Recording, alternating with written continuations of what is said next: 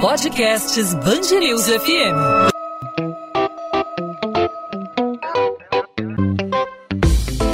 Dois às 20, com Maurício Bastos e Luana Bernardes. Oferecimento Cultura Inglesa. Inglês com cursos ao vivo pela internet, que incentiva, desenvolve e move você.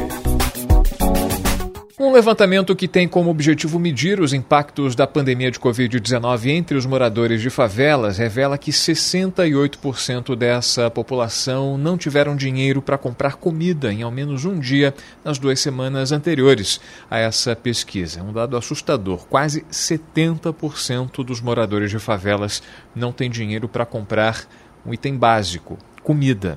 Esses dados fazem parte de uma pesquisa do Instituto Data Favela em parceria com a Locomotiva Pesquisa e Estratégia e a CUFA, Central Única das Favelas. Pesquisa que foi feita com 2.087 pessoas maiores de 16 anos em 76 favelas em todos os estados do Brasil entre 9 e 11 de fevereiro de 2021. Além da falta de dinheiro para comprar alimento, esse levantamento mostra que o número de refeições diárias dos moradores de comunidades vem caindo de uma média anterior de de 2,4 em agosto de 2020, em plena pandemia, essa média caiu para 1,9 agora no mês de fevereiro, mais uma evidência de que a pandemia está se agravando em toda a sociedade e de maneira mais sensível nas comunidades. A pesquisa mostra ainda que 71% das famílias estão sobrevivendo atualmente com menos da metade da renda que obtinham antes da pandemia. 93% dos moradores de comunidades não têm nenhum dinheiro guardado, não tem nenhuma reserva.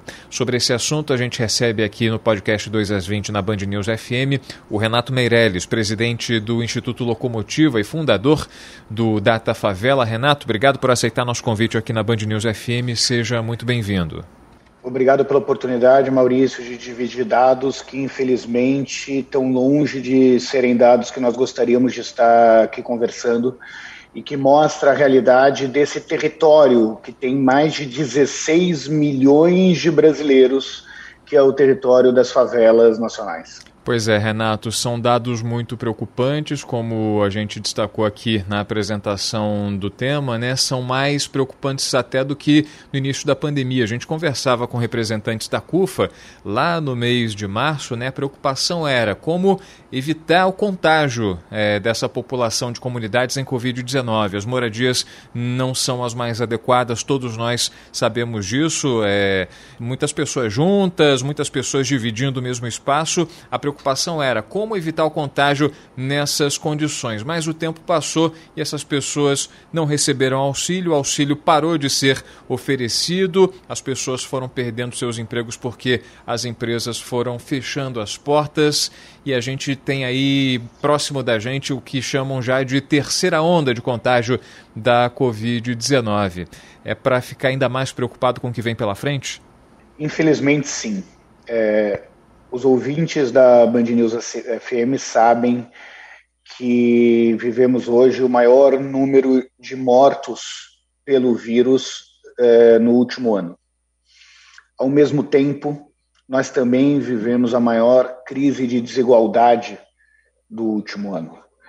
Aqueles dados do auge da pandemia que nós diagnosticamos na pesquisa anterior hoje estão ainda pior e quem está nos ouvindo, que é pai ou mãe de família, sabe o efeito que, é, que se dá numa família quando você não tem dinheiro para colocar comida no prato do seu filho. Uma população que não tem dinheiro para alimentar o seu filho é capaz de fazer qualquer coisa para fugir da fome. Hoje vivemos, sem exagero nenhum, à beira de um processo justificado de convulsão social não dá para se criminalizar alguém que está querendo dar o que comer para suas crianças.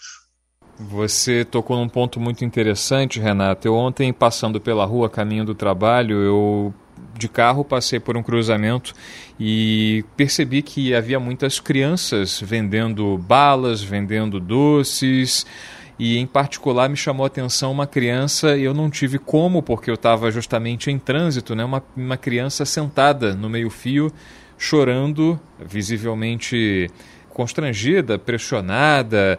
Alguma coisa havia acontecido, ela não tinha nada em mãos, ao contrário das pessoas, dos, das outras crianças que estavam ali nesse cruzamento, é, tentando de alguma forma sobreviver, garantir um trocado para comprar um alimento, um alimento que falta é, na, na casa das pessoas. É uma cena que cada vez mais se torna comum nos cruzamentos do Rio de Janeiro, nos cruzamentos das grandes capitais, e a tendência é que piore conforme à medida que o tempo passa, quando a gente não tem medidas práticas de socorro para essa população que não tem é, o que comer, que não tem o que vestir, que não tem como se higienizar diante dessa tragédia sanitária que a gente está vivendo. Né?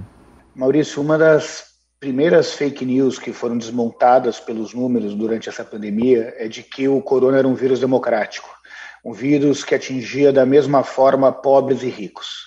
Ele pode até é, matar pobres e ricos, mas os anticorpos sociais num país tão desigual como o nosso são muito diferentes é, entre os moradores das regiões mais ricas, que muitas vezes trabalham em profissões ou de home office é permitido, daqueles trabalhadores uh, que moram nas favelas e comunidades de todo o Brasil.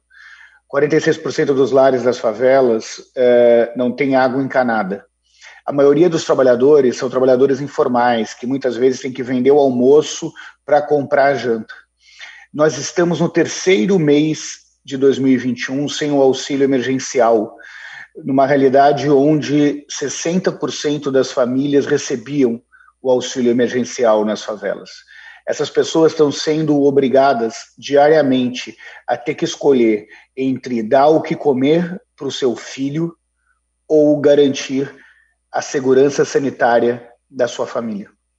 A gente está conversando com Renato Meirelles, presidente do Instituto Locomotiva e fundador do Data Favela, apresentando dados preocupantes desde o início da pandemia, né? Hoje os dados mais preocupantes desde o início desse processo. A gente está há pouco mais de um ano vivendo essa, essa situação de risco sanitário, de crise financeira, de crise social. Estamos aí à beira de um colapso. É, outro, outro dado que é interessante porque a gente não, não, não, não viu nada igual na história desse país 71% das famílias vêm sobrevivendo atualmente com menos da metade da renda que obtinham antes da pandemia e 93% dos moradores não têm nenhum dinheiro guardado, não tem nenhuma reserva para um caso de emergência, para é, diante de uma, de, uma, de uma situação médica de emergência, da falta de comida, ou seja, não tem recursos. Para você, na sua opinião, a única saída para tentar de alguma forma minimizar esse impacto da pandemia é de alguma forma é, rediscutir o oferecimento desse, desse auxílio emergencial para que as pessoas de alguma forma tenham pelo menos o que comer, com o que se alimentar. Essa deve ser a preocupação urgente é, para para tentar pelo menos dar esse pontapé inicial na tentativa de resgatar a população desse limbo no qual a gente está vivendo nesse momento? As pessoas mais velhas, como eu, lembram da frase do sociólogo Herbert de Souza, idealizador da campanha da fome, que resumia o significado da fome com a frase: quem tem fome tem pressa. Não é o auxílio emergencial, nem as doações eh, de cestas básicas e alimentos que conseguirão resolver de forma estrutural o problema do Brasil, mas sem dúvida nenhuma hoje são essas doações e o auxílio emergencial que têm condições de impedir com que milhares de brasileiros literalmente morram de fome. Quem está nos ouvindo, pressione os seus governantes a fazer o auxílio emergencial chegar nessas pessoas. Quem estiver nos ouvindo e tem condições de doar, doe a situação de emergência entre os mais de 16 milhões de brasileiros que moram em favela, eu tenho mais favelado que gaúcho no Brasil, é uma situação de extrema miséria. É uma situação em que as pessoas não estão tendo condições de fazer duas refeições por dia. É uma situação que há muitos e muitos anos não se via no nosso país. Renato, além da discussão que a gente tem sempre a respeito da, da, da, questão da economia, né, a gente tem esse debate, e recentemente aqui no Rio, né, você certamente acompanha a questão do lockdown, a questão do fechamento das atividades econômicas. Há uma dicotomia, uma dualidade, né? Se você é a favor do fechamento é, das atividades econômicas, você é contrário à, à, à economia, ao andamento, à recuperação da economia brasileira, enfim, há uma polarização que é bem típica dos últimos anos em relação ao posicionamento é, a, a, respeito da, da, da suspensão é, das atividades do distanciamento, do isolamento social para, de alguma forma, reduzir os efeitos da pandemia. Mas é um risco que a gente observa que é tão perigoso quanto o da falta de alimentação, risco do contágio. Muitas pessoas estão se expondo diariamente, né, de forma inevitável ao contágio, né? A gente observou, por exemplo, as vésperas da virada do ano, no carnaval, as festinhas clandestinas, as, festas, as festas proibidas, os eventos que geram aglomeração, e aí as pessoas falam: "Ah, mas tem todo dia gente lotando o BRT, lotando os trens, lotando o metrô" é, tem sido inevitável para o trabalhador, para a população mais pobre, é, fugir desse, desse tipo de, de, de, aglomeração. Né? A gente tem esses dados aqui da pesquisa, né? 32% tentam, procuram seguir as medidas de prevenção contra a Covid, 33% estão procurando seguir, mas nem sempre conseguem, 30% não conseguem seguir, mas 5% não estão tentando seguir. É uma minoria. A população tenta seguir a risca, sabe do perigo, mas não tem como porque a estrutura transporte público, no caso, não, não facilita as coisas. Né? Nós, é, através dessa parceria do Instituto Locomotiva com a Central Única das Favelas, é, realizamos com absoluta segurança mais de 10 estudos só em favelas é, durante o último ano para entender o impacto do coronavírus. E, e, e sobre essa polêmica que tentou se estabelecer entre economia ou uh, saúde, uh, o que nós temos visto nas pesquisas são dois argumentos bastante autoritários. O primeiro argumento é um argumento ético. É justo que as pessoas que não têm renda e condições de, eh, de colocar um prato de comida na sua família tenham que sacrificar a sua saúde pela economia? Agora, se esse argumento ético não for suficiente, tem um outro argumento que é o argumento econômico. Mortos não recuperam a economia. Só pessoas vivas produzem. Só pessoas vivas consomem. Só pessoas vivas são capazes de acelerar o processo de retomada econômica no nosso país. Seja por uma questão ética, seja por um simples cálculo econômico, não me parece correto que se exija com que qualquer pai ou mãe de família que mora em favela tenham que cotidianamente decidir entre colocar o risco da sua família num hospital através da, da, a, a, da contaminação do coronavírus ou garantir com que as crianças não berram, uh, não fiquem berrando de fome por não ter o que se alimentar. Inclusive, né, Renato, na época em que o ministro da Economia, Paulo Guedes, falou, muita gente se surpreendeu porque ele, de certa forma, desagradou o presidente da República em relação à, à questão da vacinação. O, o, ministro Paulo Guedes falou: a gente é importante que as pessoas se vacinem, que haja vacinação em massa para que a economia se recupere. A população imune à Covid-19, ela pode trabalhar, ela tem condição de trabalhar, ela trabalha com mais segurança do que uma população vivendo sob o risco de contágio, sob o risco de contaminação. Isso gerou um certo desconforto interno é, no, no Planalto, porque isso vai de encontro ao que o presidente da República pensa. Mas de uns tempos para cá, de algumas semanas para cá, a gente tem observado uma mudança de comportamento, uma mudança de postura. É, a gente não tem com clareza, com, com objetividade, o motivo dessa, dessa mudança de postura, o presidente da República está ah, adotando um discurso mais, enfim, menos menos negacionista, já admitindo a opção da vacinação, os cuidados, o uso da máscara.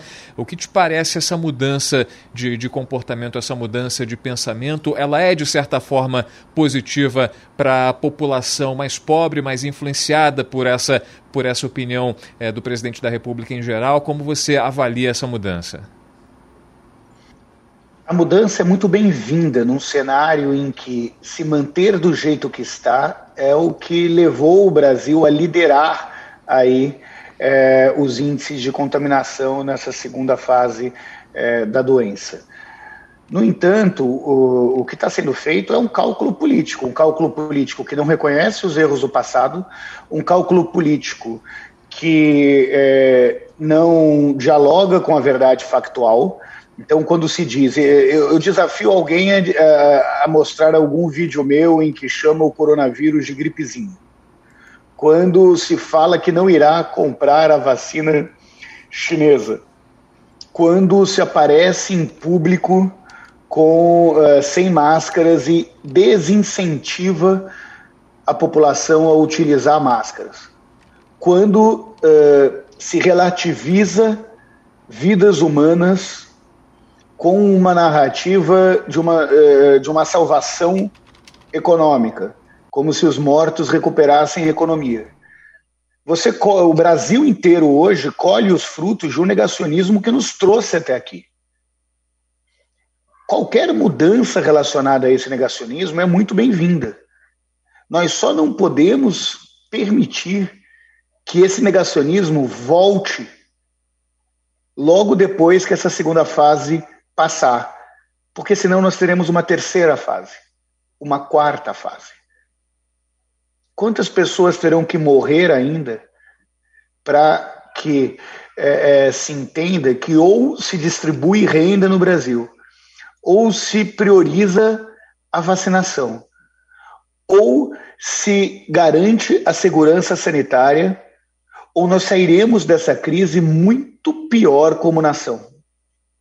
Renato Meirelles, presidente do Instituto Locomotiva, fundador do Data Favela, conversando conosco aqui na Band News FM no podcast 2 às 20. Renato, muito obrigado pela sua participação conosco, pelos esclarecimentos, pela sua opinião relevante, pelos dados dessa pesquisa que abre os nossos olhos, que deve abrir os olhos da população sensível em todo o Brasil a esse caos social pelo qual nós todos estamos passando e, em especial, a população mais pobre, o morador de comunidade que, de alguma forma, acaba sentindo mais na pele é, do que a população em geral, quem tem condição de, por exemplo, estar em casa fazendo o home office, como você falou, né? não, é, não é exatamente uma doença democrática, é uma doença que é mais letal para grupos mais sensíveis, é, que, que são os mais pobres aqui nesse Brasil e que não, é, que não são a minoria, são a maioria,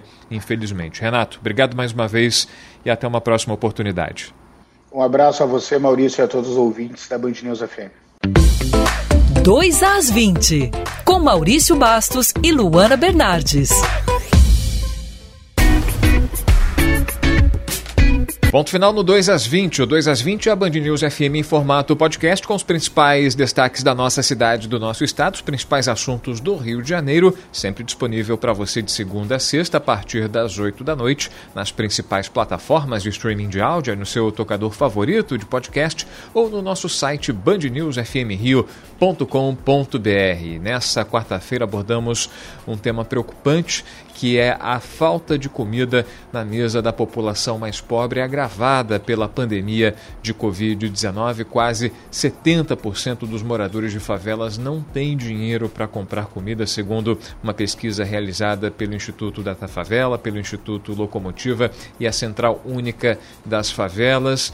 As pessoas também estão comendo menos refeições diariamente, de 2,4 em agosto de 2020. Esse número caiu para 1,9 no mês de fevereiro de 2021. As famílias vão sobrevivendo da maneira como podem, com menos da metade da renda atualmente é, que obtinham antes da pandemia. 93% dos moradores não têm reservas, não têm nenhum dinheiro guardado. É um problema social, é um problema sanitário que merece toda a atenção, especialmente das nossas autoridades, dos nossos governantes, para minimizar o impacto, minimizar o sofrimento dessa população, para que a população não morra de Covid-19 e também não morra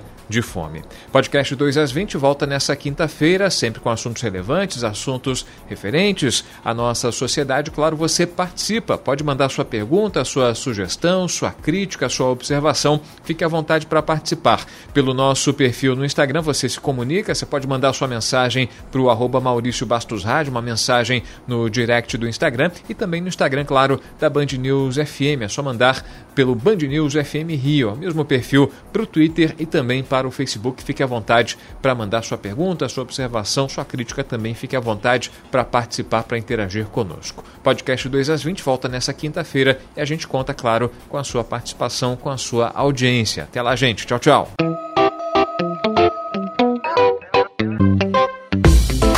Dois às 20, com Maurício Bastos e Luana Bernardes.